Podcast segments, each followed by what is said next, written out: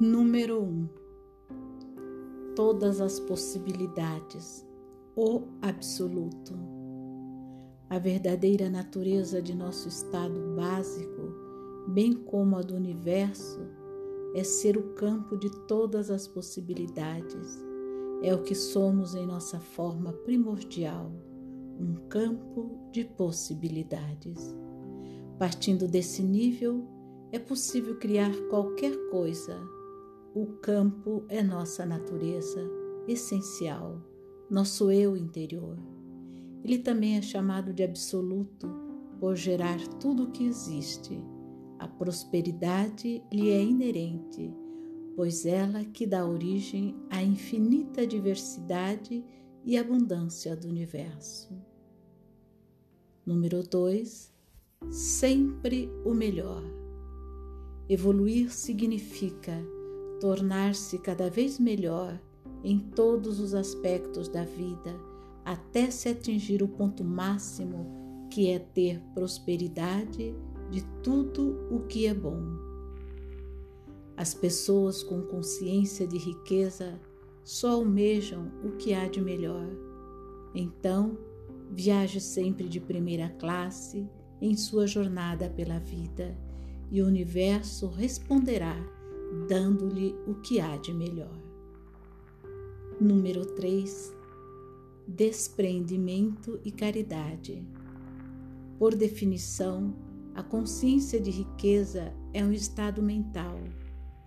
Ter milhões guardados no banco, sem viver a experiência do desprendimento e da caridade, é um estado de pobreza.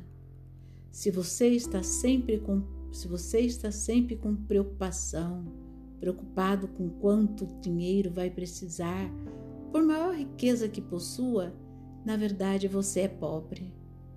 O desprendimento leva automaticamente à caridade e à partilha, pois ele deriva da consciência de que a fonte que dá origem a tudo é infinita, ilimitada e inesgotável.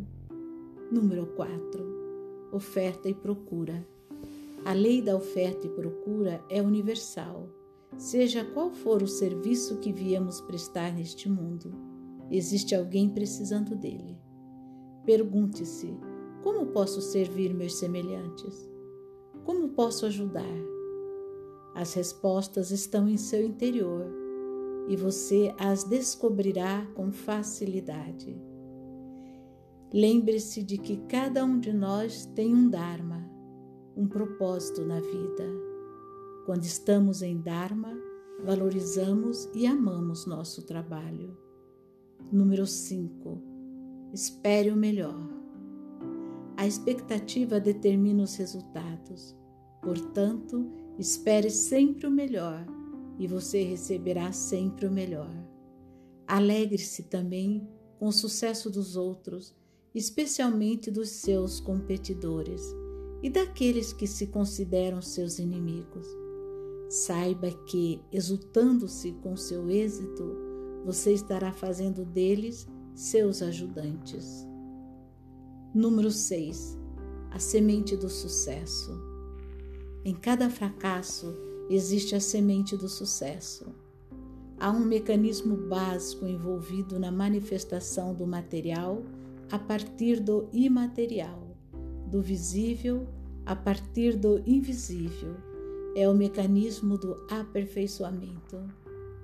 Os malogros da vida são os dentes da engrenagem da criação, que a cada passo nos conduzem para mais perto de nossas metas. Na realidade, não existe o que chamamos de fracasso. Através de nossos erros, aprendemos a fazer o que é certo. Número 7. A manifestação dos desejos. Já que devemos sempre buscar o melhor, por que não adotarmos Deus como modelo? Afinal, não existe ninguém mais rico do que Ele, porque Deus é o campo de todas as possibilidades. Existe um mecanismo preciso através do qual todos os desejos podem ser manifestados, e ele funciona em quatro etapas. Primeira, você entra no espaço que existe entre dois pensamentos. Esse vão é a janela, o corredor, o vórtice transformacional através do qual a mente individual se comunica com a mente cósmica. Segunda, nesse espaço, afirme sua intenção de atingir uma meta pré-estabelecida com a maior clareza possível. Terceira, desligue-se completamente do seu objetivo, porque apegar-se a um objeto desejado ou procurá-lo faz com que você saia do vão. Quarta, deixe o universo cuidar dos detalhes para a realização do desejo. Lembre-se de que a meta está entregue ao vão. É dele a potencialidade de organizar e orquestrar todas as etapas necessárias para produzir qualquer resultado você deve se lembrar de alguma ocasião em que quis muito lembrar-se um nome, mas não o conseguiu, apesar de todos os esforços. Entretanto, assim que você esqueceu desse desejo, que se desapegou do objetivo desejado, o nome surgiu em sua mente como um passe de mágica, pois esse é o mecanismo da realização de qualquer desejo. Enquanto você lutava consigo mesmo para lembrar-se do nome, sua mente estava alerta, turbulenta.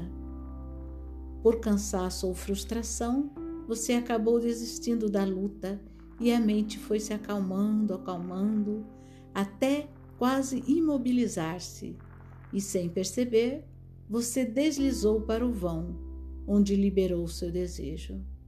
E logo o realizou peça e receberá.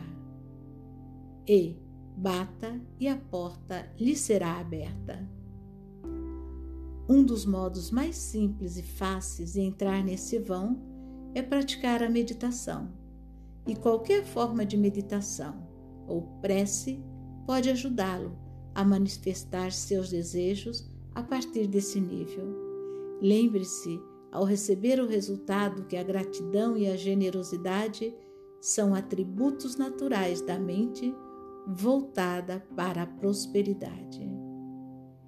Lembre-se ao receber o resultado que a gratidão e a generosidade são atributos naturais da mente voltada para a prosperidade. Número 8. Felicidade para todos. A vida evolui naturalmente em direção à felicidade. Você deve sempre se perguntar se o que está fazendo contribui para a sua felicidade e a felicidade dos que o rodeiam. Como a própria felicidade e a de nossos semelhantes é o objetivo máximo, ela também é chamada de a meta de todas as metas. Quando buscamos dinheiro, um bom relacionamento ou um excelente emprego, na verdade estamos querendo encontrar a felicidade. O grande erro que cometemos é não procurar a felicidade em primeiro lugar. Se fosse essa a nossa atitude, tudo mais viria naturalmente. Número 10, número 9. Decisão e intenção. Para conquistar riqueza ou qualquer outra coisa no universo físico, deve-se tomar a firme decisão de procurá-la. Essa decisão precisa se transformar numa intenção inflexível, da qual não existe volta. Esse objetivo definido não é abalado por desejos ou interesses conflitantes. Quando você determinar uma meta, não enfraqueça sua intenção preocupando-se com o que deverá ser feito para que ela se realize. Esse trabalho cabe ao universo, que cuida dos pormenores, organiza e orquestra as oportunidades. Você só tem de estar alerta a essas oportunidades. Número 10. Não julgar. Julgar não leva a nada. Quando abandonamos a necessidade de estar sempre classificando as coisas como boas ou más, certas ou erradas, sentimos um silêncio maior em nossa consciência. O diálogo interior começa a silenciar quando largamos o fardo do julgamento, o que facilita o acesso ao vão entre os pensamentos. Por isso, é importante nos afastarmos de definições, de rótulos, descrições, interpretações, avaliações, análises e preconceitos, pois todos eles criam a turbulência que é nosso diálogo interior.